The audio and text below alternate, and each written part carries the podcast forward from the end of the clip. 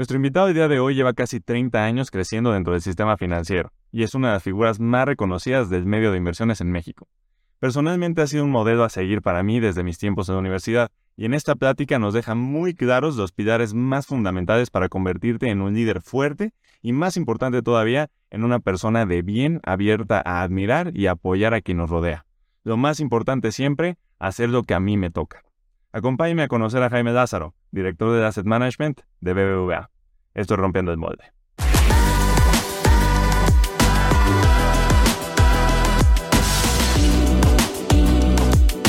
El mundo hoy en día necesita líderes. Y el día de hoy, en Rompiendo el Molde, estoy muy feliz de que esté conmigo un amigo de hace ya muchos años y que yo considero un gran líder dentro del sistema financiero mexicano por completo. Eh, que bueno, participa en el CFA, que es una asociación muy importante a nivel global, y es director del Asset Management de BBVA. Lo dije bien, ¿verdad, James? Perfectamente. Jaime Lázaro, ¿cómo estás? Muy bien, Pepe, muy contento de estar contigo y como bien dices, este, muy amigos y, es un placer que me hayas invitado. Es un ambiente eh, entretenido, diferente, yo creo, el, estar en estas eh, mesas donde se maneja el dinero, James. Yo, yo no me lo esperaba tampoco cuando entré. Eh, y eso todavía me tocó. Yo creo que cada vez eso más y más se va perdiendo y antes era todavía más subido de tono. y yo creo que al final de alguna manera manejando el estrés, porque si se maneja mucho dinero y las decisiones eh, te dan feedback así de que pues estás cagando, ¿no? Afortunadamente ahorita ya el feedback te llega más rápido y también afortunadamente pues vamos tomando conciencia de muchas cosas. Sí. Porque antes, sí, a lo mejor era una jungla sobrevivir en una mesa de trading. O sea, tenías, que, tenías que tener más que conocimientos de finanzas, pues tenías que saber defensa personal, albures, este, y una serie de cosas que a lo mejor eran fundamentales para tu supervivencia. Hoy también las empresas se profesionalizan, tienes ya cuidado con, con temas de, de, inclusión, con temas de lenguaje correcto, que, que, eso es bueno, para que las empresas se vuelven mejores cuando hacen estas cosas y, y no tienes que estar ahí este, viendo a ver de dónde va a venir el periodicazo, ¿no? Y eso, pues eso, eso, eso es bueno, pero, pero no deja de ser divertido, eso sí. Y qué bueno que sea divertido, eso que sí no lo pierdan nunca las empresas. Este, que se diviertan en el trabajo, se vale, se vale divertirse. Totalmente, totalmente. Y, y en este ascenso, eh, que tuviste, ahí lo decías del esclavo, digo, me acuerdo también de que decíamos algunos de que les tocó, algunos de que el esclavo, acá es Manolo, me acuerdo perfectamente. Sí, sí, sí. Y algunos otros. Em, que te tocó pasar desde ahí hasta donde estás actualmente, siendo, siendo el director de cabeza ahí de, de BBVA, del, del Asset Management. Y ahí ¿Qué tienes que aprender, qué tienes que cambiar para poder manejar eso y qué tienes que mantener también? Lo que tienes que cambiar es empezar a ver el mundo a través de los ojos de tu equipo, de las diferentes personalidades de tu equipo. Eh, cuando un líder nada más impone su forma de ver el mundo, independientemente que pongas planes y digas, este, va para allá, el no querer que trabajen exactamente haciendo las actividades como tú las hubieras hecho, porque rompes el espacio de creatividad. Entonces, lo primero que tienes que cambiar es enriquecer al equipo con diferentes ángulos y perspectivas. Es lo primero. Mucha gente llega y dice, pues como lo hago yo es como se tiene que hacer. Y eso eh, eso luego pues hace que a lo mejor no crezcas, porque lo estoy enlazando a tu comentario del crecimiento. ¿no? Si yo hubiera querido que todos trabajaran como yo o como cuando yo trabajaba solo, que no tenía equipos a mi cargo, pues yo creo que hubiera tronado mucha gente. Claro. porque a lo mejor no tienen mi método, mi enfoque, mi disciplina y, y eso es importante que lo cambies. Em, ¿Qué tienes que ¿Qué no tienes que cambiar? Es tu forma de ser. La gente luego se vuelve su puesto. Ajá. Y, y entonces ahí ya cambia la cosa. Cuando tú dejas de ser Pepe Segarra o Jaime Lázaro, porque ahora tienes un puesto más cañón y entonces ya dejas de ser tú por ser tu puesto y querer adoptar una personalidad de acuerdo a la función, eso es algo que no debe de pasar. Eh, me refiero a la forma en que te relacionas auténticamente con las personas, no, no que no desórdenes, obviamente. Claro. O que no lideres, eso no, pero en tu forma de ser en lo personal. Porque pierdes credibilidad y porque los títulos son prestados, Pepe. Claro. El día que a mí me digan, ya no eres el director de Asset Management, por la razón que sea, porque eh, se vendió el negocio, nos compró alguien más, porque no hice bien mi trabajo, por, por la razón que sea, y yo volteé a ver a todos mis amigos con los que he trabajado estos 27 años y de pronto nadie me quiere hablar porque no fui yo, sino mi función, eso es algo que debemos de tratar de no cambiar. Y yo sí veo a mucha gente en la vida profesional que en cuanto le dan este, cierta responsabilidad empieza a cambiar, empieza a, a ser otra persona y entonces pues, la gente eh, genera rechazo porque le dicen pues, no está no está siendo auténtico este y entonces te dejan de seguir como líder. Entonces pues se resume en esas dos cosas eh, respetar a las diferentes personalidades este formas de pensar formas de sentir y formas de aportar al trabajo y tú tratar de no cambiar en lo que siempre has sido como persona independientemente del puesto para que de alguna manera te reconozcan. Y recientemente, eh, algo que he aprendido, porque hice una maestría de liderazgo positivo, que está basado en psicología positiva, y que me ha servido mucho para científicamente explicar algunas de las cosas que hacía empíricamente y me ha servido mucho para hacer cosas nuevas, es que tú consigues mucho más de los equipos cuando los gestionas basados en sus fortalezas. Mm. Cuando aprendes a conocer a las personas que forman parte de tu equipo y, y, entonces te das cuenta de que a lo mejor él es más creativo y a lo mejor él es más analítico y a lo mejor él es más de relaciones y él es más de implementar y sabes aprovechar las fortalezas de las personas para construir equipos, para armar proyectos eh, y para pedirles cosas. Y, va un poco en línea con lo que te decía antes. O sea, si a lo mejor yo soy analítico, pues no le puedo pedir al, creativo que sea analítico. Claro. Esa gestión basada en fortalezas, este esquema de buscar el bienestar del equipo en sentido amplio, es decir, que puedan en tu empresa, en tu equipo, alcanzar la mejor versión de sí mismos, es algo en lo que ahorita yo me estoy enfocando mucho, porque creo que las... Eh, las empresas y las personas dan mucho más y disfrutan mucho más el viaje, ahora que está de moda disfrutar el viaje, si tú como líder permites que estas cosas pasen, si tú permites que haya una psicología positiva y que en el trabajo haya una cultura real de bienestar. Claro, y me, em, una, una, amiga mía que eh, trabaja en Facebook, en Apple, digamos, en, en este tipo de empresas, justamente algo de lo que valora mucho es que después de ser emprendedora, llega ahí como artista a hacer lo que le gusta a su fuerza.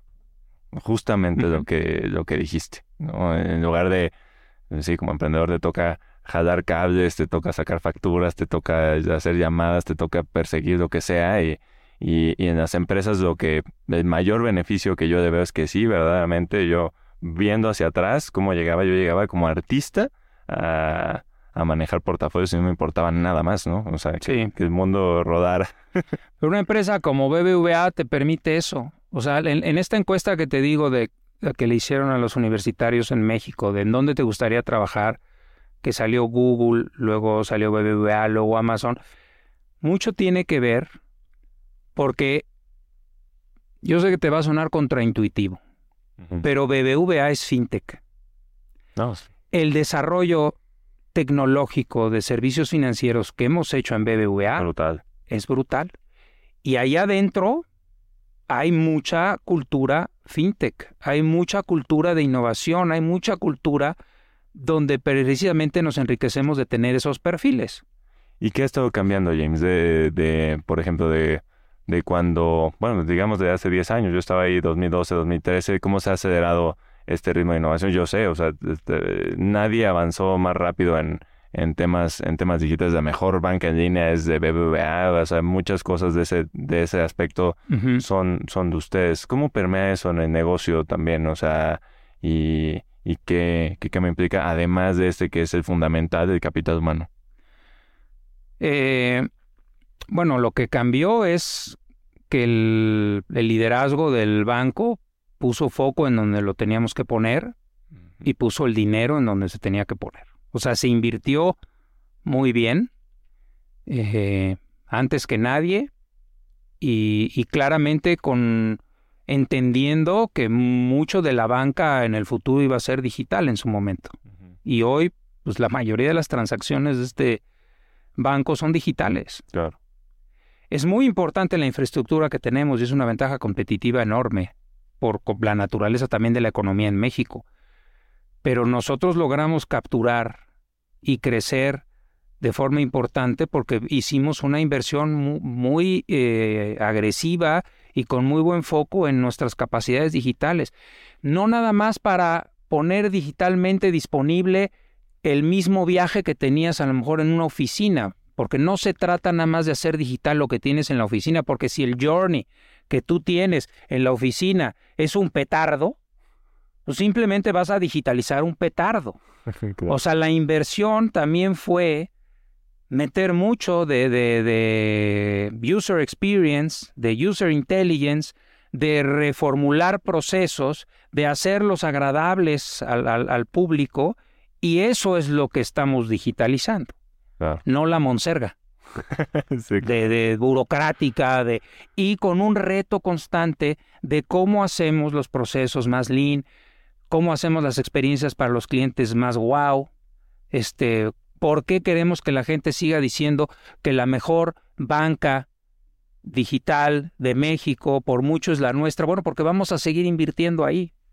Y entonces, eh, cuando tú lo llevas a mi mundo, pues es lo mismo. Sí. O sea, acuérdate que cuando el dedo apunta a la luna, solo los tontos se quedan viendo el dedo. O sea, es- va para allá. Y entonces lo mismo pasa con nosotros. Hemos tratado de mejorar muchísimo la comunicación del tema de las inversiones. Vender inversiones no es fácil No. porque hay un rechazo natural de eso es para gente sofisticada, eso es para ricos, eso yo no le sé, y son cosas que tú tienes que romper, pero es fundamental para un país que, la, que el público invierta, para que tengan ahorro, para que hagan patrimonio.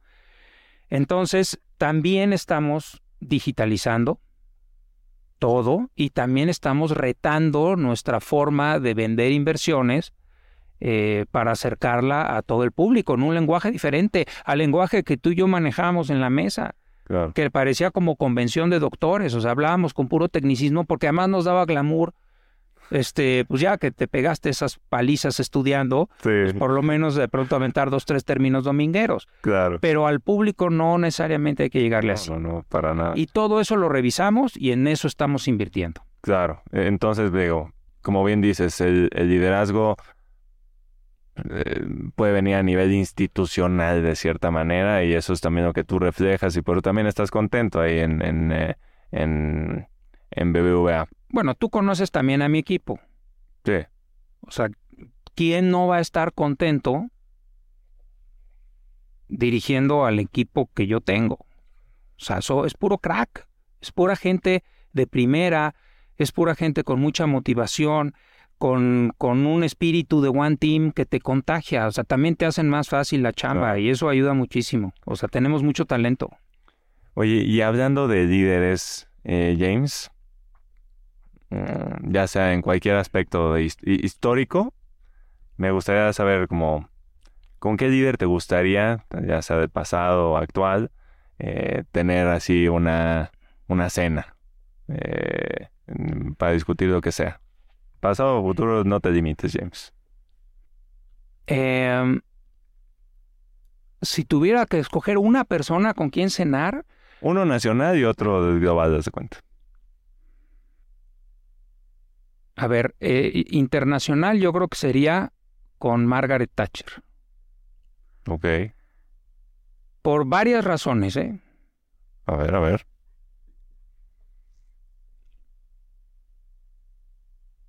Por disruptiva en lo económico, porque dijo voy a bajar impuestos y voy a, a generar crecimiento económico para que luego eso sea lo que me genere recaudación, para generar inversión, porque estaba enfrentada en el, un punto muy álgido de la Guerra Fría con el comunismo y su contribución ayudó a, a liberar a muchos países de, de un régimen que, que, tenía muy pocas libertades.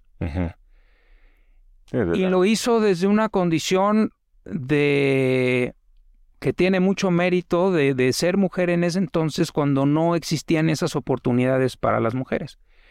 Y entonces le abrió la puerta a muchas niñas y a muchas mujeres que hoy dirigen estupendamente muchas instituciones. La Unión Europea, el Fondo Monetario Internacional hoy son dirigidos por mujeres. Alemania lo dirigió Angela Merkel muchos años de forma muy exitosa. Entonces a mí me gustaría sentarme con ella y, decirle em,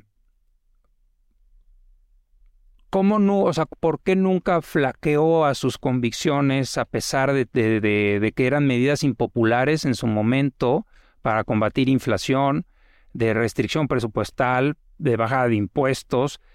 Eh, y, el reto de enfrentarse al bloque comunista. Eh, yo creo que sería una conversación interesantísima y luego decirle, y, desde tu ángulo de, mujer en un mundo que en ese momento era 100% hombres. Y además, en ese mundo, claramente ser este, el, liderazgo más poderoso del mundo, siendo mujer en un mundo de hombres. Sería interesantísima la conversación. Este, en México, en México yo creo que me gustaría me gustaría platicar con eh, con algún deportista exitoso. Me gustaría sentarme con, con Fernando Valenzuela, me gustaría sentarme con Hugo Sánchez, con Rafa Márquez, me gustaría sentarme con a lo mejor Raúl González, que ganó dos medallas olímpicas. Eh, yo con este, con estos eh, personajes que destacaron a nivel mundial, eh, a lo mejor con no tantos recursos para entrenarse, para prepararse, para alimentarse, para lo psicológico, y sin embargo llegaron a, a revolucionar el mundo del deporte. Yo creo que así tendría el lado, digamos, político-económico y por otro lado mi otra pasión, que es la deportiva. Este, no sé, a lo mejor Fernando Valenzuela y un poco aprovechando nuestra afición por el béisbol, aunque yo le voy a un equipo muy pulgoso, como, como por ahí, me dijeron, este, pero bueno, como soy fiel a la empresa y a mis equipos, pues de ahí seguiré con mis piratas hasta que ganen otra vez. Sí, sí, sí, yo con mis indios, unas batallas verdaderamente lamentables. Ya no les puedes decir indios. Les digo yo indios hasta que... Ah, bueno, está Tienes que aceptar el cambio, acuérdate. Sí, están, estás dando unas señales peligrosas ahí. Sí, como, eh, y como dices, James, yo creo que sí es súper valioso el, o lo más interesante es saber de dónde saca la gente la convicción, la fuerza y la resistencia para, para aguantar cuando todas las señales están en contra, ¿no? Sobre todo en esas condiciones difíciles y creo que eh, en estos en estos personajes lo muestras y, y, es totalmente totalmente cierto y es es eh, justamente es un tema que quería platicar eh, contigo, el, esto del comunismo, el socialismo, el capitalismo, que hoy en día no es tan, también eh, más entre las nuevas generaciones, se le tira duro al, capitalismo, ¿no? Eh, entonces, con tu perspectiva histórica, que yo sé que es súper nutrida y, todo esto, quería que, a ver qué nos puedes contar tú, tal vez y dándolo con, eh, con todo este proceso también de Margaret Thatcher. Sí, a ver, eh, como dices, ya tenemos un poquito más de perspectiva histórica. Había dos modelos. Desde el punto de vista de motivación pues, los dos er, tenían sus argumentos, eran válidos eh, ideológicamente. Eh, esos modelos se pusieron a prueba. El modelo de control estatal de todo pues empezó a colapsar y se sostuvo muchos años a base de represión. Cuando el modelo capitalista pues empezó a digamos a generar una riqueza relativa y una serie de desarrollos eh, una serie de calidad de vida para sus habitantes, pues diferente. Y entonces cuando ya en la práctica empezaste a ver el contraste, pues te diste cuenta que había un modelo que, estaba ganando en lo, en lo económico, en lo funcional, con, sus, con muchos defectos, porque no, no, no quiere decir que hay un modelo, uno era todo bueno y otro era todo malo. El modelo eh, comunista empezó a fallar porque destruyó los incentivos de los que hablamos antes. Este espíritu de la humanidad a innovar, a salir adelante, a crear cosas. Eh, era tal el nivel de planificación central que pues, hasta te decían en lo que tenías que trabajar, tú no podías ir a otro país, no, no, no había libertad de expresión, había ideas únicas. Y entonces eso empezó a, pues, a cortar muchos brazos de la iniciativa humana y claro, en el otro lado tenías, tenías esa libertad y por lo tanto pues claramente el modelo capitalista fue el que imperó y el otro pues colapsó, colapsó porque pues ya no había manera de, sostenerlo, se sostuvo por la, por la fuerza militar, porque eso, eso era un poder y se ejerció hasta donde aguantó. Eh, el modelo capitalista tiene el problema de que genera desigualdad. Ahora, nadie se muere de desigualdad. La gente se muere de pobreza.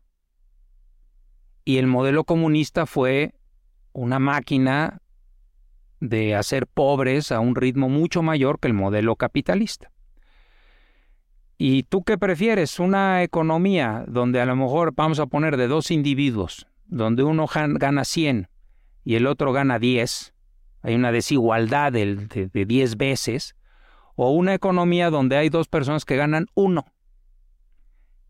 Para el mundo comunista esta es una sociedad ideal porque es igualitaria, pero claramente es una sociedad más pobre, porque cualquiera de esos dos preferirían estar en el, en el modelo capitalista ganando 10. Es una sobresimplificación. Sí. Pero lo que hemos aprendido es que también el capitalismo necesita un enfoque mucho menos eh, agresivo a la nada más a la maximización de utilidades. Y yo creo que eso está pasando. Lo vemos en las empresas. Las empresas hoy tienen muchos compromisos ya no nada más con los accionistas. Ya ves políticas de bienestar de empleados, ya ves políticas de mejor relación con los proveedores, con los clientes. Eh, si no, hasta los empleados se van si no están. Y con la comunidad. porque hoy casi todas las empresas grandes hacen cosas a favor de la comunidad, o sea, retribuyen no solamente con los impuestos que le pagan al gobierno, que deberían de, de estar bien usados, pero además hacen eh, vía eh, fundaciones y cosas así, tratan también de regresarle a la comunidad con muchas iniciativas muy, muy valiosas, pues algo de esas utilidades que generan. Eh, y esto está permitiendo que pues que, haya más personas que, que, alcancen más rápido ser clase media, mayor bienestar, etcétera. Pero todavía tenemos un lag de muchísimos pobres, muchísimos pobres, que es el gran reto de cualquiera de los modelos. Y en eso se necesita un compromiso de todos, de sociedad civil, de empresas, de gobierno y todo para, para atender ese rezago. Ese rezago, ¿cómo se atiende? Se atiende con educación y con inversión, con educación de calidad que les permita a esas personas salir adelante. Eh, que el modelo del éxito de los gobiernos sea que tantas gente salen, que tantas personas salen de los programas sociales, no cuántos entran. O sea, que el gobierno diga, logré hacer eh, viables económicamente, autosuficientes a dos millones de mexicanos. En lugar de repartir tanto dinero. Pues en lugar de, de, de decir, ah, no, ahora ya cubro 45 millones y ahora 50, no, o sea... ¿Con qué calidad los Pide tu éxito al revés, o sea, cu- ¿cuánta gente logras mediante inversión, educación, eh, capacitación, sacar de los esquemas de nada más asistencia? Eh, y ahí, bueno, juegan las empresas, este, juegan, juegan los gobiernos, jugamos todos, la sociedad civil. Sí. Pero eso yo creo que está pasando porque el capitalismo puro de maximización de utilidades también demostró que tiene muchas, muchas fallas. Pero, pero acá se ha generado conciencia de eso. Los nostálgicos del comunismo no tienen conciencia de eso. Quieren seguir repartiendo un pastel y como no pueden hacer a todos ricos, los hacen a todos pobres.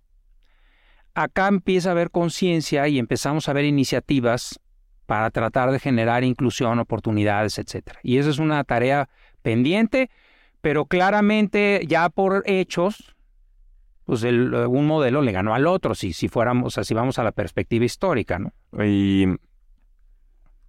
a veces se queda un poco de lado que cuando pensamos en la igualdad del modelo comunista, pues hay igualdad tal vez también entre la gente, pero hay un gran agente que controla todo que es el gobierno.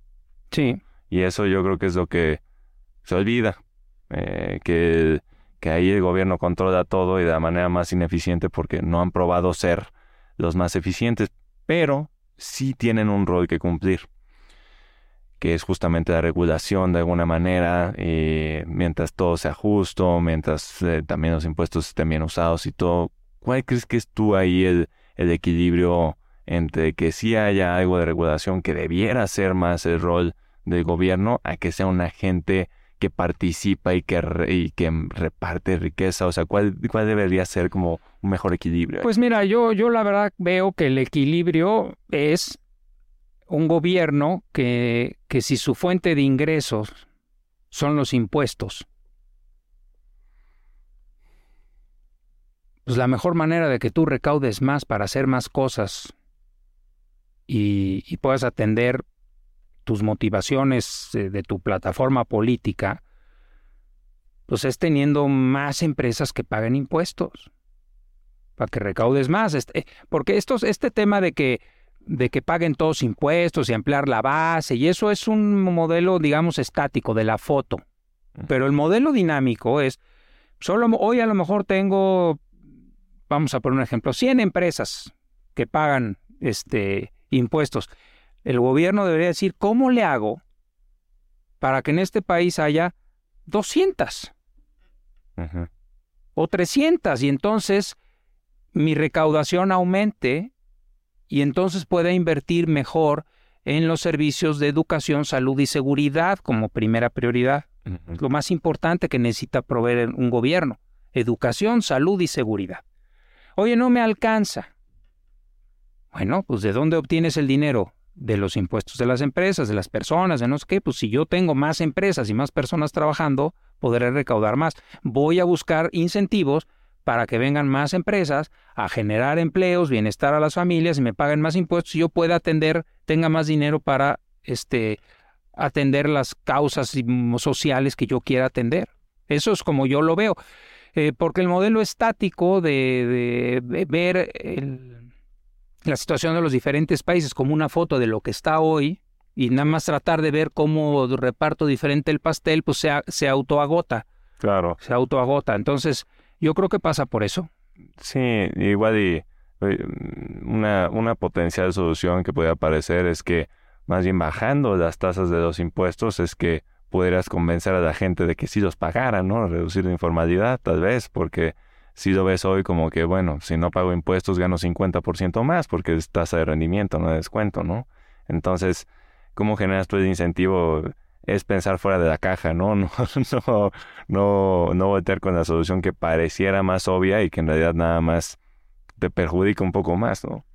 Sí, absolutamente. Y es un tema de, de incentivos. Y volviendo a la perspectiva histórica, James, digo, hay, hay varios ejemplos de, de, vamos, si comparamos ahorita eh, Corea del Norte con Corea del Sur, pues creo que es fácil eh, decir o agarrar a un ciudadano de uno o de la otra y que nos digan dónde prefieren estar. Eh, ahí, ¿cómo la ves tú en esa perspectiva histórica de que es tan claro? O sea, ese es un ejemplo actual. ¿Cómo lo podrías extender ahí tantito? Bueno, es tan claro para, para nosotros que lo vemos de fuera. Este. Pero en muchos países pues, no tienen acceso a diferentes fuentes de información. Hay países donde precisamente por ser, porque no quieres que nada atente contra esas dictaduras, pues te restringen muchísimo la información que le llega a los ciudadanos para que no hagan esa comparación. Y aunque pudieran hacerla, pues de pronto se encuentran con un régimen que es sumamente represor con la disidencia. Si pasa en todas estas dictaduras, pasa, pues, la disidencia es este aplastada. Y se muere. ¿Y quién los defiende? Nadie. Entonces también hay un poder militar y, y cuando ese poder se reparte entre ellos, pues es difícil que de forma natural venga un autoconocimiento de, ah, sí, ahora sí voy a, voy a liberar. Bueno, con la Unión Soviética pasó un poco, porque eh, tanto desde el punto de vista económico, cuando de pronto vienen, no es que estamos quebrados, tenemos que hacer algunas reformas en lo económico, con la perestroika o la glasnost, en lo político, pues fue porque también el modelo estaba Iba, iba, a reventar. Eh, y luego algunas de estas este, dictaduras que todavía quedan por ahí, pues también luego son financiadas, este, y por eso aguantan. Y no les importa eh, a lo mejor ser más pobres, porque pues, creen en ese modelo, pero el problema es que no, no le permiten a la gente darle la oportunidad de ver si lo quieren cambiar, como aquí, que cambiamos de, o en las democracias, que cambiamos de un tipo de, de, orientación política a otra y luego regresan y luego vuelven a ir. Y, y eso genera también que ese debate de las ideas pues vaya perfeccionando las leyes, vaya incorporando lo que se puede incorporar de los diferentes ángulos, pues para que las sociedades evolucionen, porque no hay necesariamente una eh, un modelo político-económico perfecto. No hay nada perfecto nunca. Y es dinámico y va cambiando. Sí, ahora entre capitalismo y comunismo, pues eso ya está, creo que tenemos suficientes años de hechos para ver pues, que el otro modelo ya Perdió. no tiene nada que hacer aquí en el mundo, el modelo comunista. Sí, sí, no, de acuerdísimo. Y bueno... Y, no, y tú ves la izquierda, la izquierda hoy, la socialdemocracia, eh, de diferentes lugares del mundo, pues, eh, eh, sería el capitalismo de hace 50 años. Sí, de acuerdo. ¿Por qué? Porque son pro mercado, pro tratados de libre comercio, pero este, pro inversión. Se dice mucho de, de la socialdemocracia escandinava, por ejemplo, que es, es modelo más de izquierda en, en, en este tema de, de que cobran muchos impuestos y pero ve los servicios que tienen y ve también que son los países donde es más fácil constituir una empresa, donde es más fácil emprender en el mundo. Entonces, está esa libertad individual que es la que ha empujado a la raza humana este, por generaciones. Entonces, por eso insisto que, que, hay cosas valiosas de todos los modelos. Como que todo parte de la libertad, James? O sea, hasta desde tener a un, a un equipo contento hoy, tú, en una empresa, libres de hacer lo que les gusta, hasta en un país con la libertad de cada quien escoger lo que quiere pensar, lo que quiere hacer y cómo quiere vivir. Ojalá, ojalá cada vez, este, yo creo que no hay una, este, o más bien lo voy a plantear diferente. Ojalá hubiera una mejor distribución de la libertad en el mundo. Siempre hablamos de la distribución de la riqueza y todo, pero eh, a lo mejor necesitamos un poquito más de distribución de libertad para que ese espíritu de nosotros, los humanos, tenga más posibilidades de manifestarse. En los modelos planificados, este, donde tú no puedes ser diferente o ganar más que el de al lado y tú eres alguien que puede aportar algo, te matan el incentivo de querer hacerlo. Porque en el momento en que empieza a destacar, te vuelven a bajar. Y ahí se pierde mucho, se pierde mucha innovación, se pierden muchas cosas. Entonces ojalá haya más libertad en el mundo. Todavía más importante que la distribución de riqueza, de riqueza, la distribución de libertad. Pues hace falta, hace falta de libertad y de oportunidades. James, em, regresando un poco con el tema del liderazgo, a mí me gustaría preguntarte, hoy por hoy, ¿a, quién admiras, James? ¿O ¿Quién es tu modelo a seguir? Em, que tú digas, yo quiero ser así, o, esas son cualidades que yo respeto, ¿es una sola persona o son varias? No, son varias, son varias, o sea... Grandes seres humanos han influido mi vida para bien. Eh, en mi familia pues tengo muchísimos casos de, de la influencia positiva del liderazgo de, mi padre, de mi madre, de mis hermanos, eh, de compañeros de trabajo de, de diferente nivel, eh, digamos, en la organización, o sea, que me inspiran. Eh, en el mundo del deporte pues, tengo, o sea, hay tanta gente que admiro eh, del, de que, uno trata de aprender de eso, ¿no? Y luego, pues de los libros, hay muchos escritores que, que me dan ideas y, y, muchos jefes que he tenido también. Eh, o sea, el, ser dirigido por, por personas valiosas en, en muchas partes de mi vida eh, por clientes, eh, por amigos, por compañeros con los que yo juego básquetbol, este, fútbol, entrenadores, eh, mis compañeros de la escuela, de, las diferentes clases, de, la maestría en finanzas, de la maestría en liderazgo positivos. Es que es...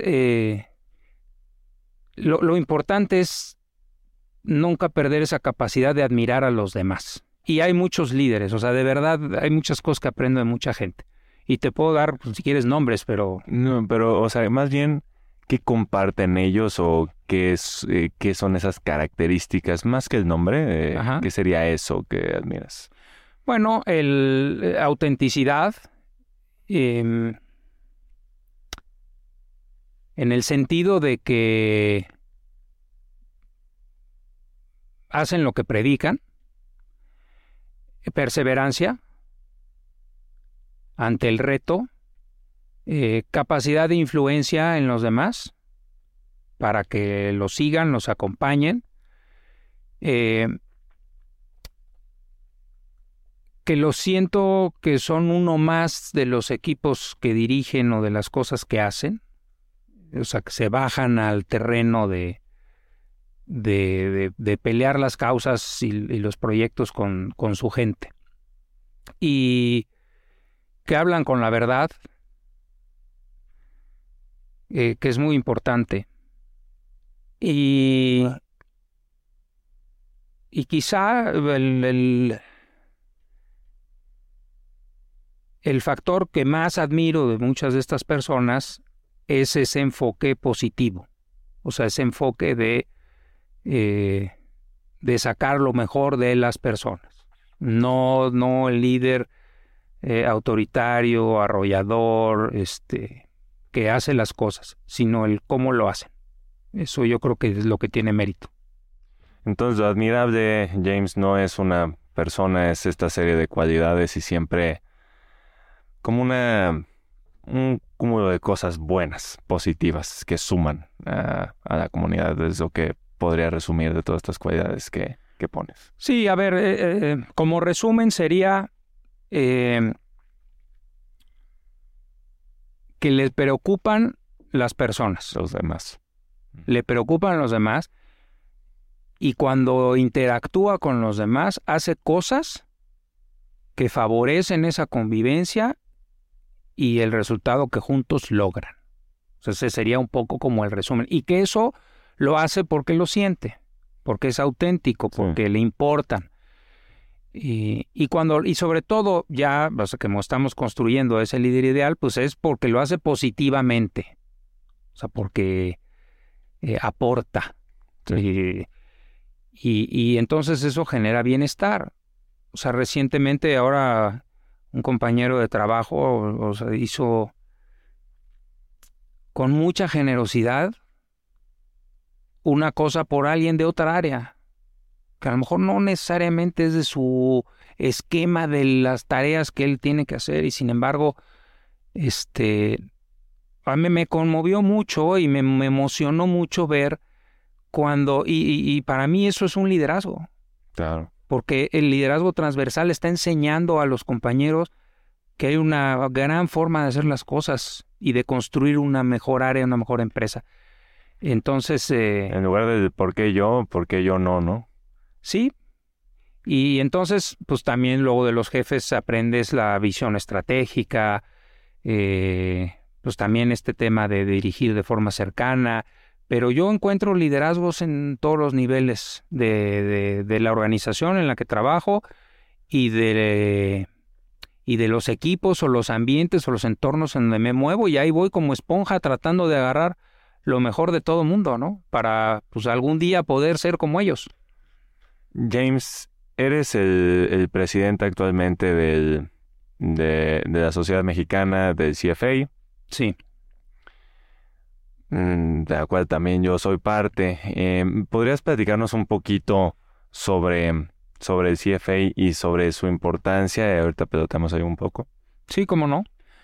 Eh, el CFA eh, eh, Charter es una certificación que significa este, Charter Financial Analyst o analista financiero certificado. Es una certificación Em, con reconocimiento mundial, que está en más de 180 países ya esa certificación, y quien la obtiene tuvo que pasar un proceso muy difícil para aprobar tres exámenes eh, en materia económico-financiera, que incluye varias materias, o sea, incluye economía, estadística, eh, manejo de portafolios, evaluación de renta fija, de renta variable, estados financieros, portafolio management, ética, finanzas corporativas, son muchas materias.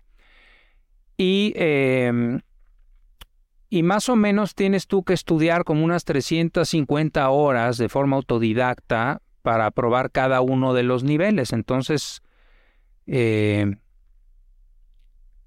tiene su sacrificio. Tiene mucho sacrificio es un programa muy bonito porque el contenido del programa se renueva constantemente con base en lo que los empresarios del mundo económico financiero necesitan.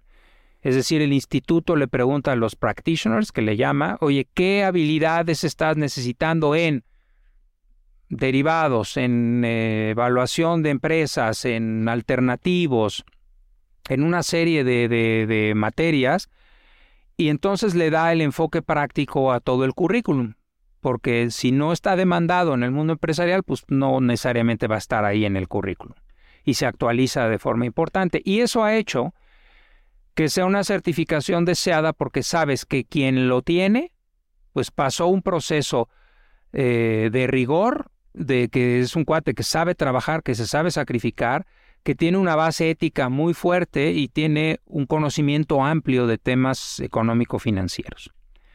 Eh, y entonces, eh, hablando del círculo de capital humano, para la gente que está en la industria financiera, pues es una certificación muy buena porque es reconocida aquí en México, pero también es reconocida en Pakistán y también es reconocida en Australia y también es reconocida en Italia y en todo el mundo y, habla de un estándar de ética y calidad técnica de las personas que poseen la certificación.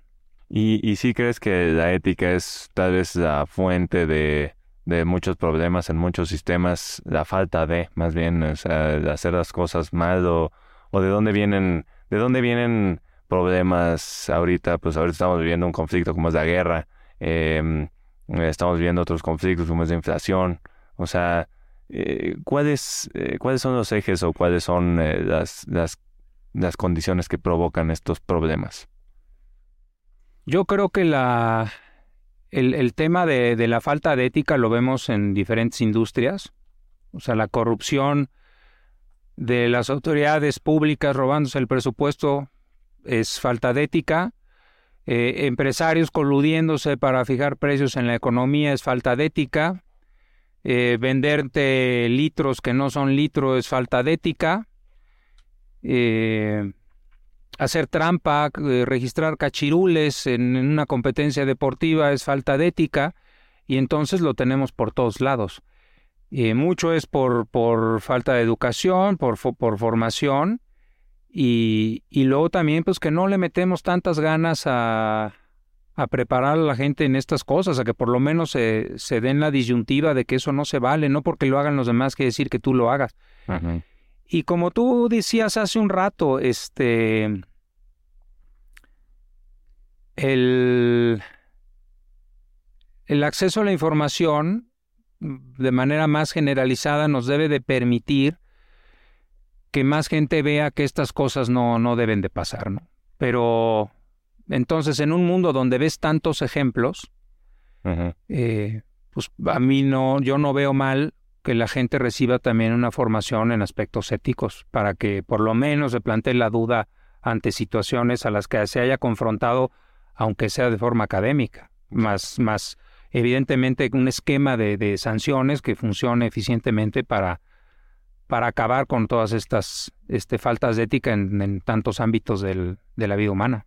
Es que sí, o sea, la, ética, yo como a mí me enseñaron en, en la escuela, pues era una, una de no sé cuántas clases, que era un libro que pues al final no, no trascendían como a esas decisiones, en ese día a día, en esas, en esos errores que sí podemos llegar a, a cometer, ¿no? Y, y por ahí te decía también, o sea, fenómenos como, como, como de inflación ahorita, ¿no?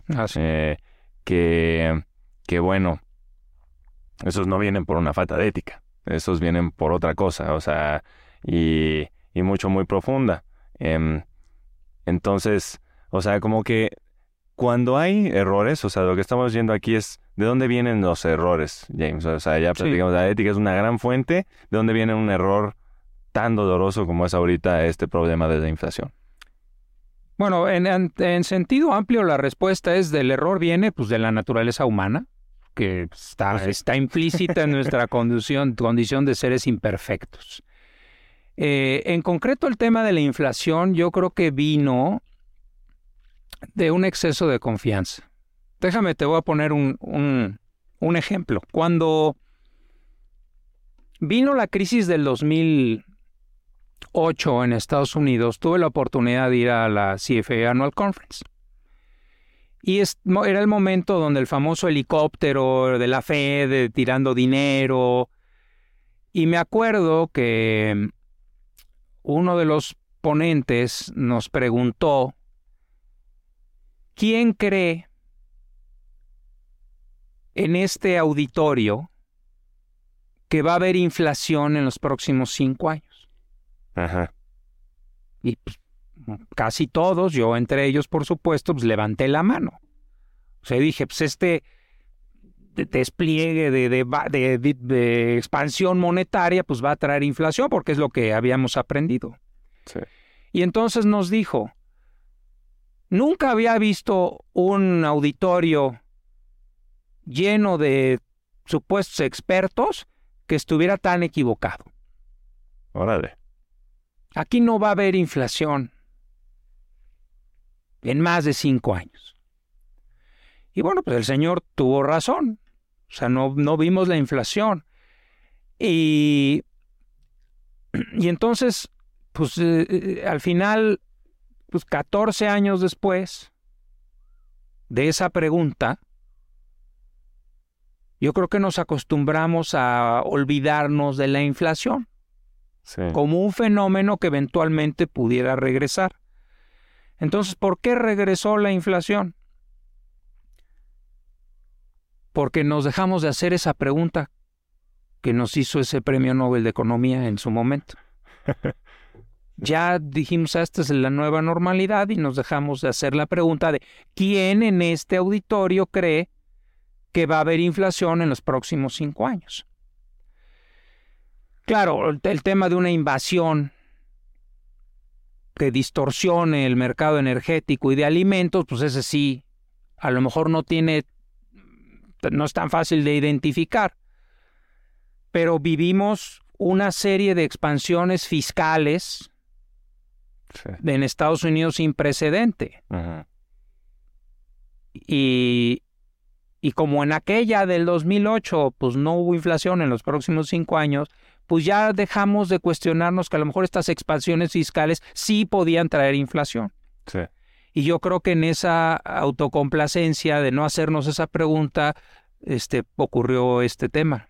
Pues sí, mira, el, eh, sí, 100% de acuerdo, como que se nos olvidó eh, que esto era un fenómeno y que habían habido muchas condiciones durante mucho tiempo que habían propiciado una baja inflación que se pues, estaban rompiendo, que bueno, uno era el, em, vamos, todo barato, todo barato, los bienes baratos porque entró China a, traer bienes baratos a todo el mundo, em, eh, también nos trajo a más de mil millones de personas baratas, que bueno, lamentablemente ahora en México los salarios son más bajos que en China, eh, y también la misma energía, el petróleo eh, estuvo cayendo de precio, mínimo no aumentó en términos reales, ¿no? Justo por inflación. Entonces tuvimos décadas de algo muy bueno, como dices, nos dejamos de, de preguntar esto y, y, luego yo creo que el exceso también ya viene eh, de justamente esta, estas tendencias igual más de podemos regalar dinero y no pasa nada.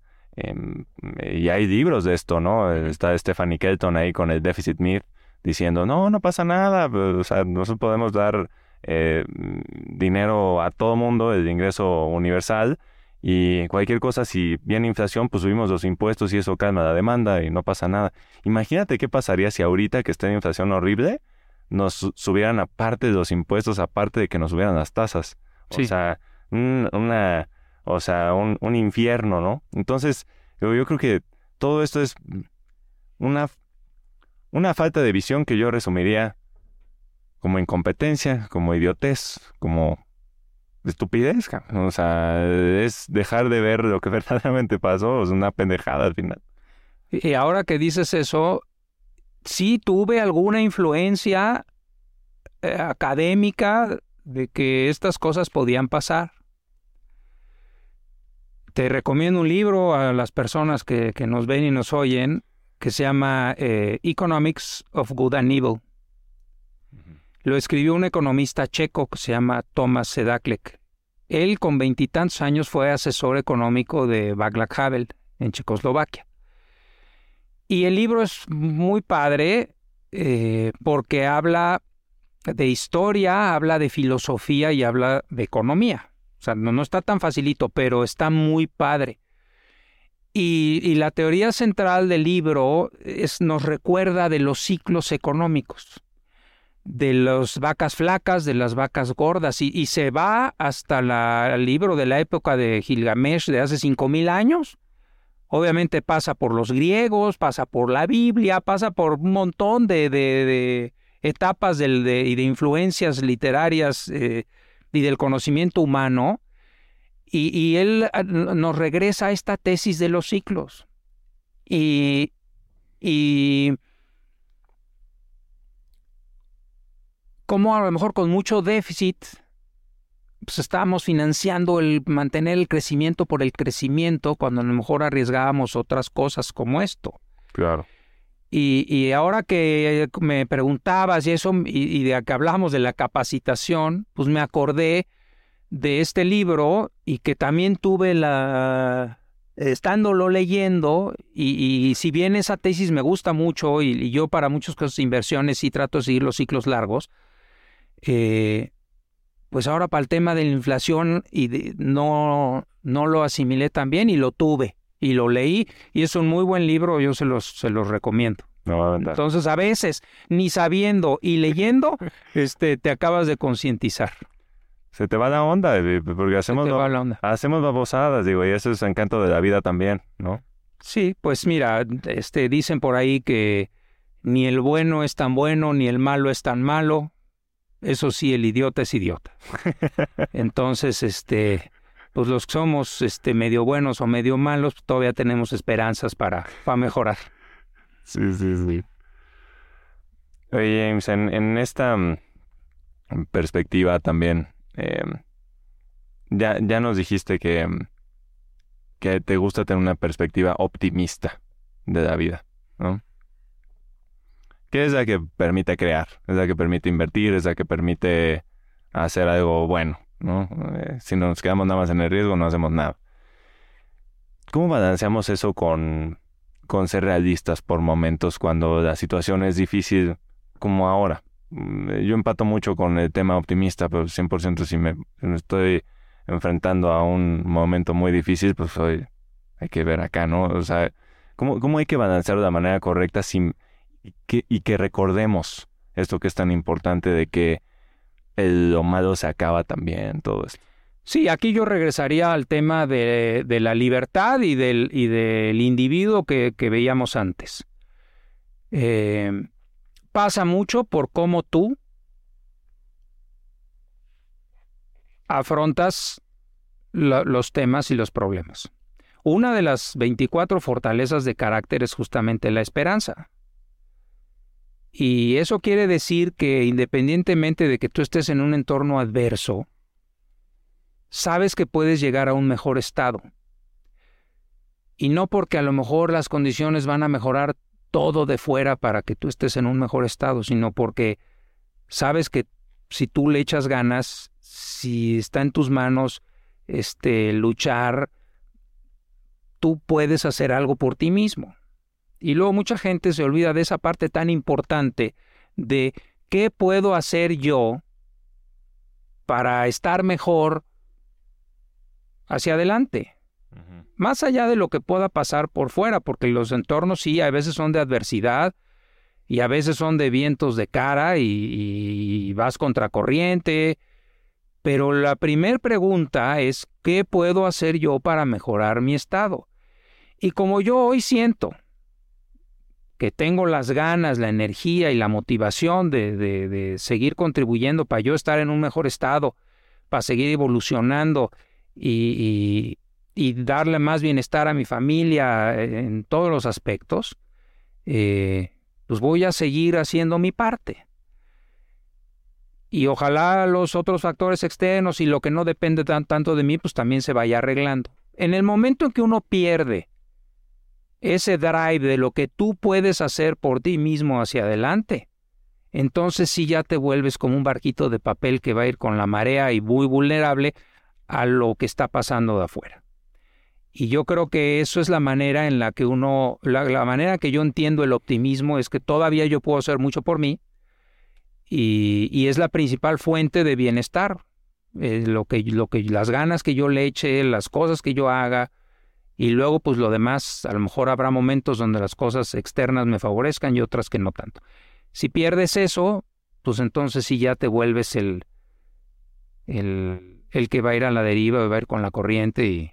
pero mientras podamos hacer cosas, vale la pena intentarlo. Te vuelves víctima de las circunstancias en cuanto, en cuanto dejas eso ir, ¿no? Y ya te la vives quejándote. Claro, y eso creo que es una parte que lamentablemente pasa mucho eh, en toda Latinoamérica, o sea, no solamente en México, o sea, muchas veces es como de puta, ¿cómo cambia esto? Y y, sí, vemos muchos abusos, vemos desde, desde cualquier aspecto, ¿no? Del mundo político, de, de, del mundo empresarial también llegan a haber abusos, de cualquier lado, de, del ejército, de lo que tú me digas. Y muchas veces ya se pierde y, y, listo, ya no hay más. Em, ¿Qué tiene que cambiar en Latinoamérica eh, en general para que, para que haya un cambio y para que pueda haber una historia como un Singapur que también estaba hundido en la corrupción y hoy en día es un referente mundial que tiene más riqueza que Estados Unidos incluso en, per cápita, ¿no? Eh, bueno, el modelo de Singapur es apasionante por lo que hicieron en 40 años. O sea, es espectacular. Pero el secreto fue la inversión en educación y, los parámetros de medición de esa educación. O sea, el nivel de exigencia, de preparación, de conocimiento. O sea, tú ves los problemas matemáticos que le plantean a los chavos de Singapur y, son de, pensar, o sea, me, te quedas así un rato, eh, a ver, déjame ver cuál es la respuesta, o sea, es una metodología educativa de excelencia y de, y sí también de competencia, o sea, de alguna manera, este, si no te rezagas, y, y eso es lo que detonó el, el desarrollo. Y claro, inversión pública en donde se tiene que invertir. Eh, yo creo que muchas economías del mundo pues no tienen ese foco a, a darle esa educación de excelencia a la población. Es decir, que tu reto sea pues, ser de los cinco mejores países en la prueba enlace. Ah, no, es que ahí hay que tocar, este, en muchos países hay que tocar muchos intereses sindicatos, programas de estudio, ideologías este, nacionalistas, eh, y si no estás dispuesto a tocar esos intereses o esa eh, forma de educar al pueblo, no puedes meter un modelo basado en que la gente en la educación piense, eh, que, que, te pongas a que tu vara de medirte sea el nivel educativo de los mejores países del mundo.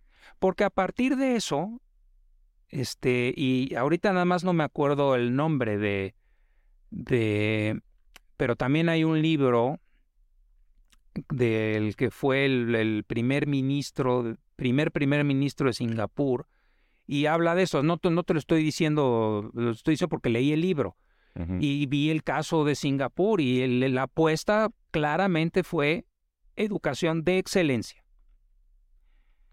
Y aquí habría que preguntarnos en Latinoamérica si realmente nuestros estudiantes se pueden sentar a competir de tú a tú con, con los de Singapur, o con los de Corea del Sur, o con muchos de esos países.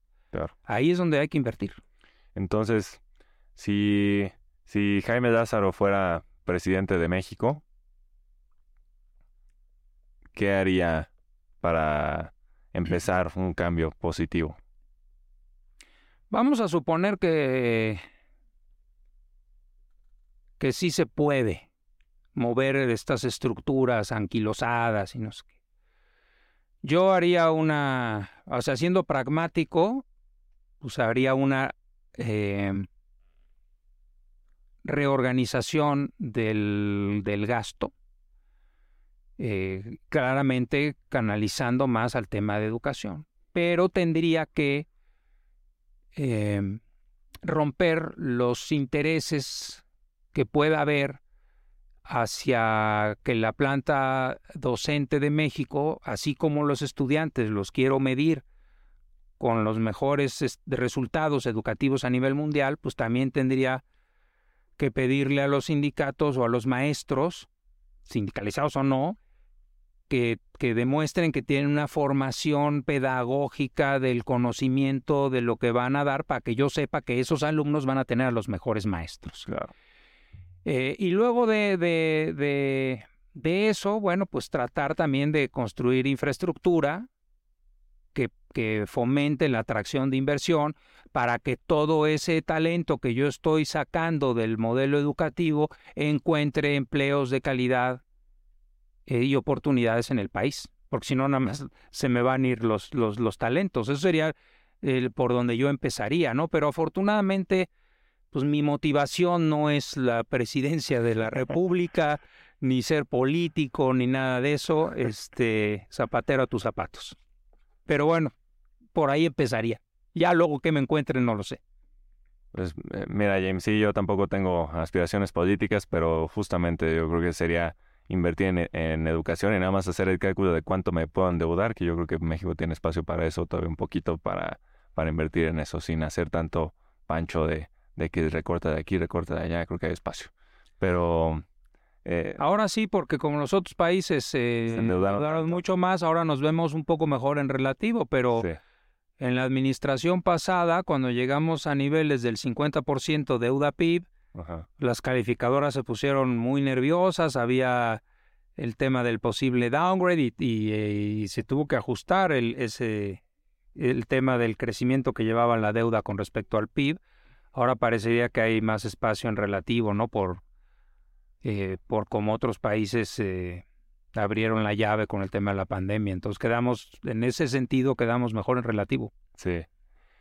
Y pensando en, en educación, eh, James, algo que platicamos igual un poquito al principio de como de este sistema educativo. O sea, el sistema educativo nació antes de 1800, ¿no? 1790 y tantos, eh, con el William Farish ahí.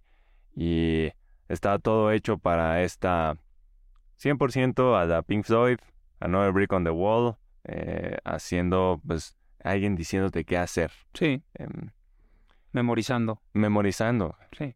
Eh, y eso, ¿cómo, cómo lo ves a, futuro? Yo tengo incluso un, vecino en algún punto me dijo que ya sus, sus hijas que están en la, en la secundaria no van a ir a la universidad, me dijo.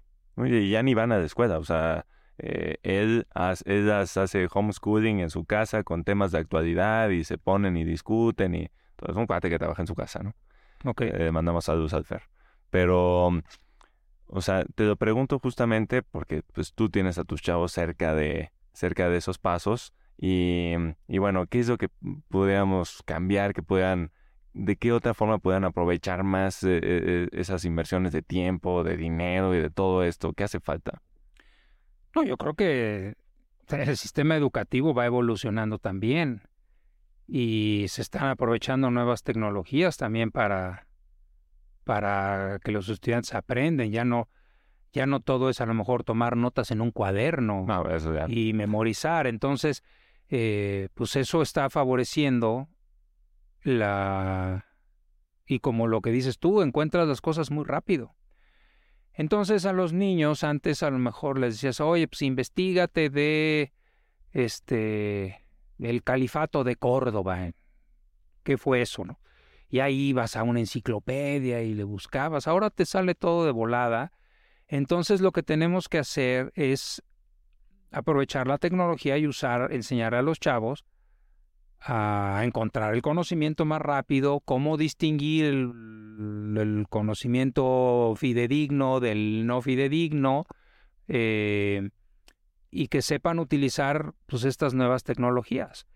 Y con eso ponerles un poquito más de retos, eh, como ya eso lo adquieren más rápido, pues que puedan hacer más eh, trabajos, como tú decías al principio, más experimentos, más proyectos, un poquito más de cosas aplicadas y, también, un poco como lo que hace el CFA, pero en muchos ámbitos, es que el sistema educativo de los países pues, se voltea a lo que están demandando los diferentes sectores económicos y les pregunto, oye, ¿qué conocimientos tienen que tener los chavos o qué crees que vas a necesitar hacia adelante?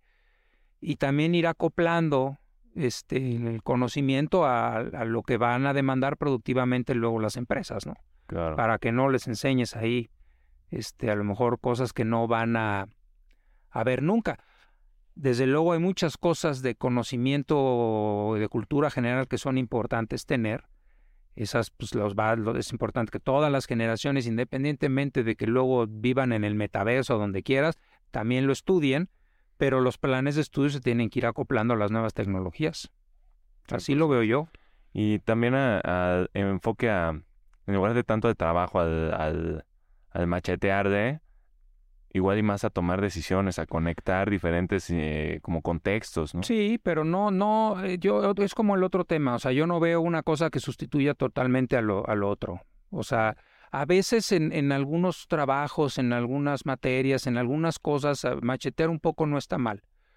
Porque también es la educación, no nada más es conocimientos, la educación también es formación. Y en la vida laboral, Pepe, pues tú y yo lo sabemos, pues hay veces que te tocan chambas de analítica o de proyecto, de, ¿no? y hay veces que por ciertas cosas te tocan periodos de macheteo. Y entonces también se vale que tú le des un poquito de formación a eso, porque si en algún momento en una empresa pasa por una crisis, este, y todos tienen que poner arrimar el hombro para sacar adelante a la empresa, y el niño nada más está acostumbrado a, discutir en el comedor de su casa y, y de pronto hay se tienen que remangar las mangas todos, pues si no sabe machetear, Claro. pues entonces va a colapsar. El problema es cuando tú haces que, que este, estos modelos sean totalmente unidireccionales. O sea, también la, la educación es formación. Y si hay cosas que te cuestan trabajo, tienes que... No a lo mejor ese conocimiento per se no es tan importante, pero el método de de pronto enfrentarte a, a, una, a un evento de tenacidad, que pues no necesariamente que sea el macheteo, pero puede ser, también te da formación. Entonces, eh, porque la vida necesitas flexibilidad en las empresas de hoy para saberte desenvolver en diferentes escenarios, 100%. y- ¿no? Sí, sí, sí, no, o sea, algo que, que sí te enseña 100% el, el modelo es justo lo que dices, o sea, ti- tienes que repetir, callarte el, el hocico y ponerte a, a pegar de un día entero y tienes que sacar lo que necesitas, así está. Y más en un mundo donde cada vez hay más cultura del emprendimiento. Sí, sí, sí, sí. Cuando estas nuevas generaciones menos quieren estar en una compañía 35 años Ujú. y quieren ellos ser empresarios y, y hacer sus cosas. Y cuando tú te enfrentas a empezar un proyecto por ti mismo y ese tipo de retos, si no le macheteas, a veces en muchas cosas no va a salir adelante.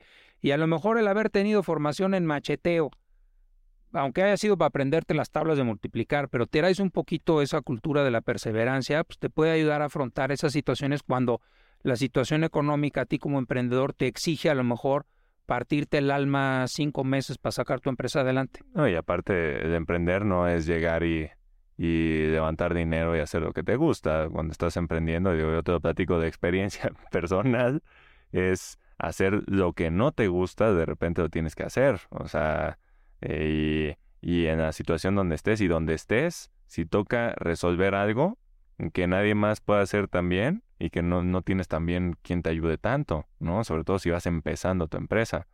Y, Absolutamente. y pueden haber algunos momentos donde te toca sacar unos Exceles, ¿no? O programar una cosa. Y te tienes que poner tú a hacerlo 15 horas en un día y callarte y es una labor repetitiva, pero no hay nadie más que la haga, ¿no? Entonces sí, 100% ahí estoy. Sí, todo, todo, o sea, todo contribuye. Es conocimiento, es práctica, es nuevas tecnologías, es desarrollo de fortalezas. O sea, la educación tiene que verse más holísticamente. No, no necesariamente solo este modelo, solo este modelo. Este, luego dejas muchas cosas en el camino. Habilidad o talento, James. Eh, ¿Cuál, te, ¿Cuál crees que es el que más importa para tener éxito? Pues nada más hay que ver lo que... O sea, pensándolo como algo innato, o Ajá. sea, el talento innato contra una habilidad que tú desarrollas. Pues mira, ahí puedes decirme Messi con Cristiano Ronaldo. O sea, Messi a lo mejor tenía mucho más habilidad y tienes a Cristiano Ronaldo una máquina de entrenamiento. ¿Cuál modelo es mejor? Pues ¿para qué, nos, pa qué nos peleamos entre esos dos futbolistas? ¿Por qué no mejor vemos a Michael Jordan? Una, un talento natural para jugar básquetbol y entrenaba como el que más si Dios te bendijo con un talento y además tú lo entrenas, es lo mejor que puedes hacer. Si no tienes el talento, pues sí, más vale que el que, que desarrolles esa habilidad, o sea, le eches ganas a desarrollar la habilidad, no todo es talento. Entonces, eh, las empresas necesitan de todo, ¿no? Y eh, y pues muchas veces sí buscamos a gente que tenga algún talento natural y a veces buscamos gente que tenga skills, dependiendo de la función. Eh, y, y a lo mejor tú traes, un, o sea, tú tienes, insisto, el talento para hacer una cosa, pero si aparte lo entrenas y des- potencias eso ya, esa, ese, ese talento en que se vuelva una habilidad, pues yo creo que es el escenario ideal. No, no, yo, eh, estas cosas, posiciones totalitarias, difícilmente me vas a ver en una, en una cosa donde te diga, no, solo esto. O la generalización. No, porque pues imagínate una empresa que sea nada más de talentosos. Sí, sí, sí, sí.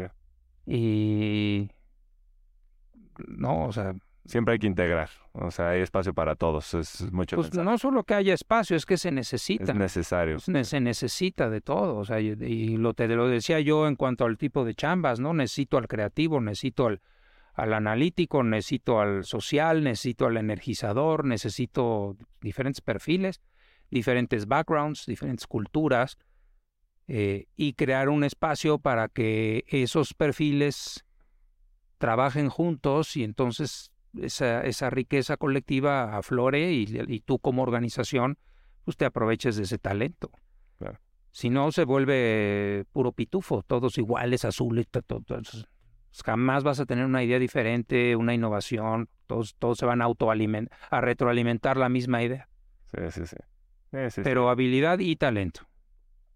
No, Correcto, y correcto. ¿Qué es lo que más trabajo te ha costado en tu vida, James? No, bueno. Este. Mm, eh, Desarrollar las habilidades, porque no, no traigo yo talentos así naturales que, que digas, uff, no, es que. O sea, traigo este talento natural para tal cosa, no. Eh, eh, desarrollar habilidades me ha costado trabajo. Me, me costó trabajo en la edad donde ahorita muchos de los chavos están con este tema de la inquietud, me costó trabajo eh, asimilar que no estaba creciendo tan rápido, no tan rápido como quería, este, manejar esa frustración. Y, y al final, pues regresé al tema de la esperanza. Bueno, a ver, o sea, a lo mejor los demás no lo ven, pero ¿qué puedo hacer yo para que lo vean? O sea, me tengo que preparar más, este, tengo que mm, cambiar mi forma de interactuar. Este, pues empecé porque podía ser yo, pero me costó ese tema de la me costó ese tema de manejo de frustración en algunos años de mi carrera. Eh, porque sabía que tenía potencial y entonces te frustras un poco, pero pues nunca dejé de trabajar y echarle ganas. Y, y me costó sacar el CFA, obviamente pues, eran unas palizas bárbaras. Eh, hay muchas cosas que me han costado. Este, ganar algunos campeonatos con algunos equipos en los que he jugado han sido retos también difíciles, muchas derrotas, y luego llegaron campeonatos. Lo bueno es que siempre he tenido reto, este, en lo profesional, en lo personal y en lo deportivo, y, y eso también me mantiene vivo, ¿no? O sea, siempre me levanto sabiendo que, que tengo ganas de hacer cosas, tengo ganas de lograr cosas, tengo ganas de dar ejemplo, tengo ganas de ayudar. Hoy no sé ahora por qué tengo tantas ganas de ayudar, pero, pero encuentro mucha satisfacción ayudando este, a mis amigos, ayudando a mis compañeros de trabajo, este, compartiendo experiencias, conocimiento, tiempo. Este, me, estoy en una etapa donde eso me gratifica mucho. Entonces, este, a lo mejor antes me hubiera costado hacerlo, porque era un poquito más individualista, hoy no tanto, y, y bueno, pues yo creo que es evolución también. Esa, ese cambio de individualismo a, a, este colectivo fue parte de, pues, de hacerte líder, ¿no? Pero y, y, no hay un, así no hay un torneo de dedos. Pero tú ubicas algún momento donde, donde hasta tú mismo te hayas sorprendido de, wow, yo estoy viviendo yo así. Sí, en, en el, eh, cuando me dieron la primera responsabilidad como líder en el banco, cuando decidimos eh, lanzar un área de gestión institucional donde había que, que, vender servicios de inversión, de gestión de portafolios en el mundo corporativo, de gobierno, y empecé a recorrer el país, eh, pues el equipo que me asignaron, pues casi todos eran más grandes que yo de edad. Y, y ahí sí me dije, híjole, a ver cómo me va, porque... Y a mí me ayudó mucho el deporte, porque de alguna manera había tenido experiencia de liderazgo al ser capitán de algún equipo de básquet o de fútbol. ya este rol de, de, medio liderear, o sea, no, no dar órdenes, pero sino de liderear, ya lo tenía, eso me dio confianza. Eh, pero ese fue un momento donde dije, ole, ahora me toca el cambio de chip, este, y, me acuerdo que dije, ¿cómo le voy a hacer? Y dije, pues voy a tratar de ser en la empresa pues, como soy en los equipos de básquet y de fútbol. Este, voy a empezar por ahí, a ver qué tal me va con eso. Y, y me sirvió, este, porque dos años después de ese, de que estuve haciendo, un poco más de dos años que estuve haciendo ese trabajo, vino otra responsabilidad de mayor reto y dije, bueno, este, llega un punto en las organizaciones donde pesa más la capacidad que tú tienes para, para mover a los equipos, para influir positivamente en ellos, que a lo mejor el conocimiento técnico que, que yo traigo. Hoy, te soy sincero, el mundo de los mercados financieros me apasiona y lo sigo y tengo mi view sobre las tasas y sobre el FX y el equity y todo el rollo, pero no estoy ahí con los de inversiones diciéndoles que tienen que comprar y que vender. Entonces entiendo que hoy mi rol es diferente y, y parte de, de, esto de liderar pues es también darle el espacio a todos de que puedan hacer su rol plenamente sin mucha interferencia. Eh, pues por ahí, por ahí va, este, pero yo creo que el mayor reto fue eso cuando me dijeron, ahora ahí te va el equipo y de pronto me llegaron puros cuates, todos más grandes que yo. Y por más que hagamos, eh, James, nuestra parte, en algunos momentos la vida se pone difícil. Eso platicamos también hace rato. Sí. Entonces aquí me gustaría que nos compartieras qué miedo tú llegas a sentir y cómo lo manejas. Em, miedo no le tengo miedo a casi nada. Respeto a muchas cosas. Eh, preocupación a otras tantas. Quizá la más importante es eh, no estar ahí para los momentos importantes que vienen para, para mis hijos, para mi esposa, para mí eh, porque me gustaría estar ahí, pero pues eso lo va a decir en algún momento Dios, no yo. Y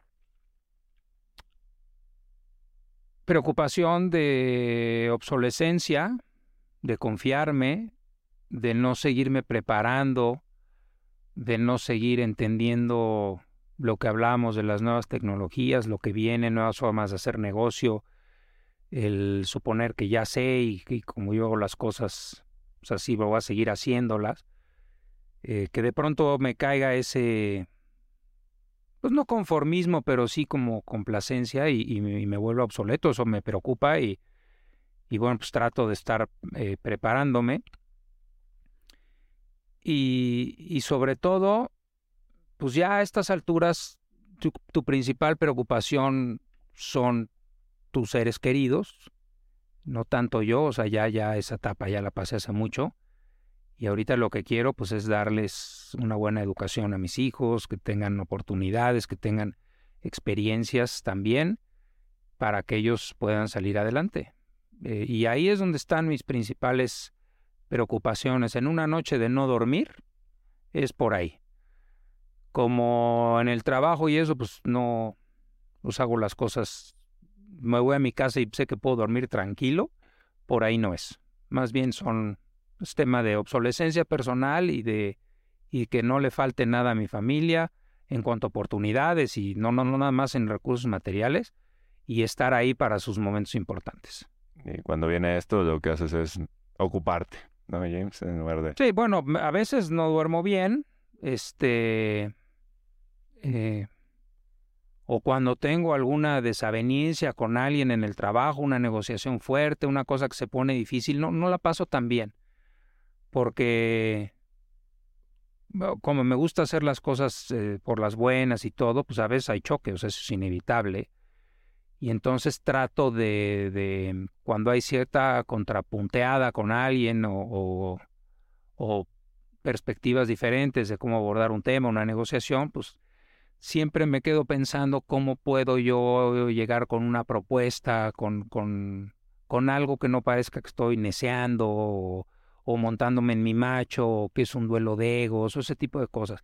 Y en ese pensar cómo canalizar positivamente el conflicto, pues luego también este, puedo pasar algunas horas de insomnio o algunas noches de insomnio, pero la verdad es que son de esos días hay muy pocos en el año. Ok. Ya para cerrar, me gustaría hacerte ahí dos preguntas.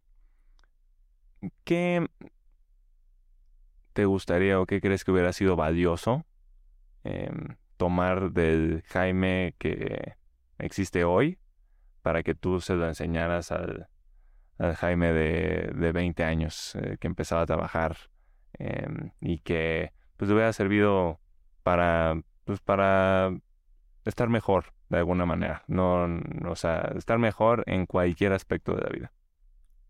Hombre le enseñaría manejo de estrés. Le le enseñaría em, que hay muchas cosas más importantes en la vida eh, personal y profesional de las que yo tenía, digamos, en el mapa mental cuando tenía 20 años. Eh, le enseñaría lo valioso que es eh,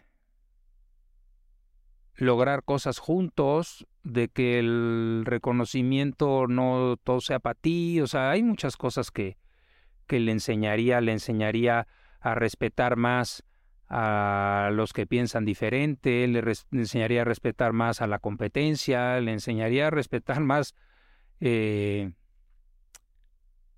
eh, diferentes visiones de, empresariales y, yo creo que por ahí eh, eso me hubiera dado de joven mucho más balance.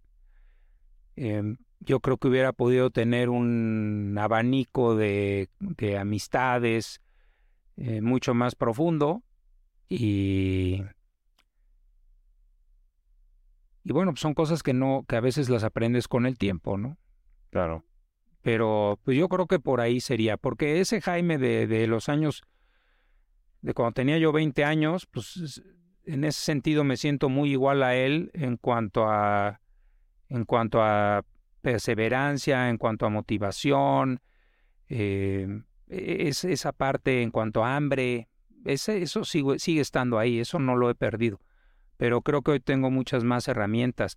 Y también el, el Jaime de, y también por la edad, obviamente, pero el, el Jaime de los 20 años em, tenía una concepción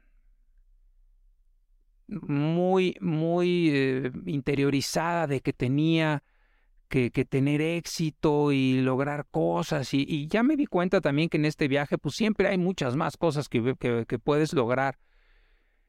Y algo que le faltaba al Jaime de los 20 años era ser mucho más agradecido con lo que ya tenía y no nada más estar pensando en todo lo que le falta. Hoy soy mucho más agradecido y me siento bendecido con todo lo que tengo en, en lo personal, en lo profesional, y ya me quita muy poco el sueño lo que me falta. Sí quiero lograr más cosas, por supuesto, pero ya no con la obsesión que tenía cuando tenía 20 años. Y eso también se lo, si se lo pudiera transmitir al Jaime de cuando tenía 20 años, pues ese Jaime 20 años hubiera sufrido un poquito menos en los momentos de frustración que te platiqué hace rato. Claro. Es una forma de estar más tranquilo y de de vivir mejor de alguna manera, ¿no? Totalmente. Si no hicieras esto que haces, ¿qué harías? O sea, este, este mundo de las inversiones, has, has estado metido, este mundo financiero, ¿qué crees que harías? Uf, me, me, hubiera encantado, yo creo que ser entrenador de, de fútbol profesional o, o, de básquet, o yo creo que me hubiera ido por ahí. Eh, esto me gusta, o sea, claro, en esa época no, no, no te consideras eso como una profesión, pero pues ahora ya viste este lo que ganan. Sí, sí, En mi época, pues ganaban cuatro pesos. Las gracias. O cualquier otra profesión, a lo mejor. Sí, sí, sí. Este, pero, pero me apasiona tanto el mundo del deporte que yo creo que ser coach profesional de algún equipo hubiera estado increíble, ¿no? Prepararme, este, y sí, pues tratar de ser de algún equipo de la NBA o, de algún equipo europeo que juegue Champions, o sea, pues, sería increíble. Eso, eso, eso hubiera hecho. De, de escoger, ¿no? O sea, de, claro, claro. porque tú tienes que hacer algo que te apasione. Si tienes la bendición de hacer algo que te apasione, pues qué, qué increíble. No mucha gente tiene esa, esa bendición. Yo sí, me apasiona el mundo empresarial, me apasiona, me apasiona el mundo de dirigir equipos, me apasionan los mercados financieros y estoy trabajando en eso. Dirijo una, un área, una empresa dentro del grupo que, que justamente se dedica a los servicios de inversión, entonces pues, estoy realizado. Pero mi otra pasión, que es el deporte, yo creo que entendiendo que no, no tenía el talento para ser un jugador profesional o de fútbol o de básquet, pues quizá dirigiendo algún equipo hubiera sido mi, mi camino alternativo desde el punto de vista de pasión. Ya, interesante. Y ya por último, James, em, si tú pudieras eh, cada mañana recordarle a la gente em, que vivimos, que habitamos el planeta Tierra, a los 8 mil millones de personas que somos, algo cada mañana, recordarles, no necesariamente decirles nada. Y mm, para que eso nos diera un mejor día a todos, ¿qué sería? En el mundo de la psicología positiva, existe una técnica cuando tú quieres reforzar una conducta o, quieres desarrollar una fortaleza. Es una técnica muy sencilla, pero si tú lo haces metódicamente, arraigas la costumbre o desarrollas la fortaleza. Entonces yo lo que le diría a la gente es que aplicaran esta técnica. Vamos a suponer que yo quiero todos los días hacer una pequeña contribución al, al planeta. Por poner una, vamos a poner un ejemplo desde el punto de vista ecológico. Lo que tú tienes que hacer es, en una actividad de 10 minutos, dedicar 10 minutos al día a eso. ¿Y cómo funciona? Te das un cue, una entrada, que puede ser, no sé, por ejemplo, que me salga yo de la, de la oficina y me salga a caminar 10 minutos y si veo yo basura tirada en la calle, pues la recojo y la tiro a la, a la basura. Lo hago durante 10 minutos, regreso, que todos tenemos 10 minutos para caminar en el día a lo mejor, regreso y me doy una recompensa. Pues me doy este, un café o algo que me guste mucho, ¿no? Si yo repito esta rutina de Q 10 minutos de, tarea, recompensa, contesto lo que tú me estás preguntando. ¿Cómo puede alguien contribuir? Si todos hacemos esto 10 minutos al día, pero somos millones que lo hacemos, tendríamos mucho impacto. Y para sentir que tú estás contribuyendo con el planeta, pues puede ser eso. Otra puede ser, pues voy a aprovechar estos 10 minutos que estoy comiendo con mis amigos y voy a sacar el tema de eh, compromiso social. Y a lo mejor estás comiendo y hablas 5 o 10 minutos de ese tema, contribuiste con un buen mensaje y entonces ya luego le das como premio un trago a tu copa de vino, por ejemplo. Ese ejercicio repetido todos los días es una muy buena manera de cómo puedo yo cambiar este. Sí, sí logramos cambiar. Y yo recomendaría esa técnica. Buenísimo, James. O sea, está en, está en nuestras manos lograr lo que queremos haciendo pequeñas acciones y con consistencia. Acuérdate que siempre empiezo por lo que puedo hacer yo. Y ya luego veo lo que los demás pueden hacer por mí. Pero siempre empiezo cómo puedo yo mejorar, cómo puedo yo contribuir, qué sí está en mis manos. Ya luego veo qué hace la empresa, el gobierno, los demás. De acuerdo. Pues James, eh, muchísimas gracias por, por estar acá. Con esto cerramos. De verdad que no sabes eh, lo, lo nutrido que está. Te estás llevando el récord de duración de, de rompiendo el molde aquí. Gracias por tu perspectiva. Yo creo que sí ayuda mucho a pensar en muchas cosas que a veces dejamos de lado y, y eso está haciendo eso para mí. Nuevamente, como, como decía al principio, eh, una persona que yo desde, desde antes que empezara a trabajar yo ya admiraba mucho eh, por, por todo esto que platicamos desde, desde tener esa cara seria, esa, ese énfasis a, trabajar, a que los equipos estén bien, partiendo del humor, ¿no? Que son cosas que no nos enseñan y que son hasta raras, lamentablemente, eh, en un ambiente laboral eh, y que y que siempre recordaba pues un buen un buen ambiente de trabajo de mi tiempo allá en, en BBVA Vancomer que todavía era. Sí, es importante que, que, te acuerdes que no había ningún tipo de relajación en la meta o en los objetivos. Este, jamás eso estaba peleado con la exigencia y con el reto. Es más, los equipos necesitan este propósito y reto, eh, no nada más buen ambiente. Y si dentro de eso le metes buen ambiente, es una combinación ideal. Yo te agradezco a ti, Pepe, que, que me invites. O sea, la verdad es una, este, un detalle muy padre que has tenido conmigo.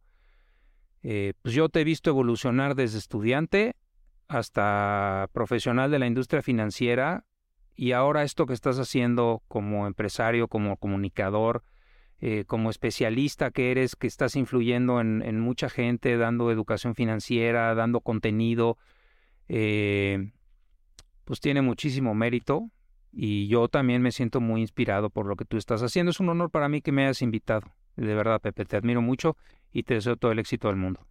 Muchas gracias, James. A ti.